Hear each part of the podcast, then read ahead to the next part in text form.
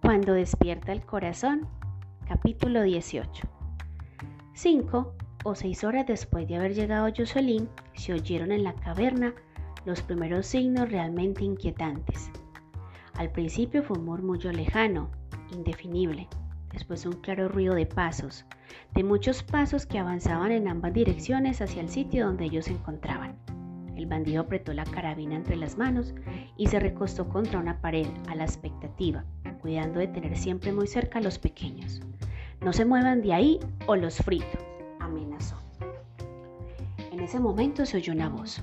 Sabemos que está ahí, así que no se mueva, está rodeado.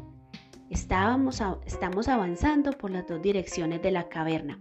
Es inútil que oponga resistencia, de todas maneras está perdido. Como una fiera enloquecida, el bandido miraba hacia una y otra parte, apuntando el arma sin saber qué hacer.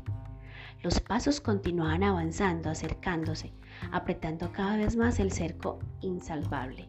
Y de un momento a otro los policías estuvieron, estuvieron de frente, con las armas tendidas hacia el secuestrador.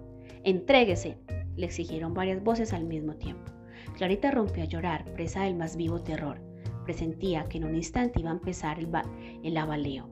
Cálmate, le murmuró Jocelyn, y previendo también el próximo chubasco de balas, la cubrió heroicamente con su cuerpo. Entréguese, volvieron a exigir las voces. A mí tendrán que matarme, bufó el secuestrador, y perdida toda la esperanza de negocio y de salvación, disparó ciegamente su carabina contra uno de los bandos. En el acto, como instantánea respuesta, sonaron varios disparos seguidos de algunos quejidos.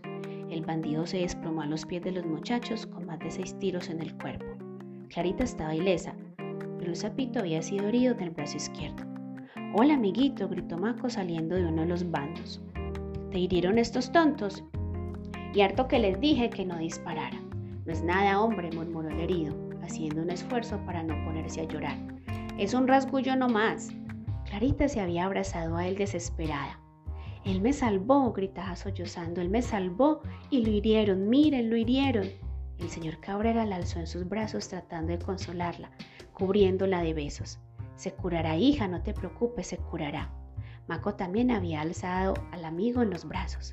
Eres todo un héroe, sapito, le decía. Me enorgullezco de ser tu amigo. Vales lo que pesas en oro puro. Si supieras lo que están diciendo en San Luis de ti, la gente está maravillada. ¿Y mi papá? indagó el muchacho con un gemido. No vino, ¿verdad? No, no pude encontrarlo en ninguna parte. Claro, debe estar por ahí borracho como siempre. Maco le vio la expresión de tristeza y trató de consolarlo. Va, eso no vale la pena, hombre sapito. Lo importante es lo que viene. ¿Sabes a cuánto subió don Rubén la recompensa por Clarita? A 500 mil pesotes. Imagínate, 500 mil pesotes. O sea que nos toca de a 250 mil a cada uno. La sonrisa de Maco tenía los dientes menos. Pero eso, por supuesto, no le restaba felicidad.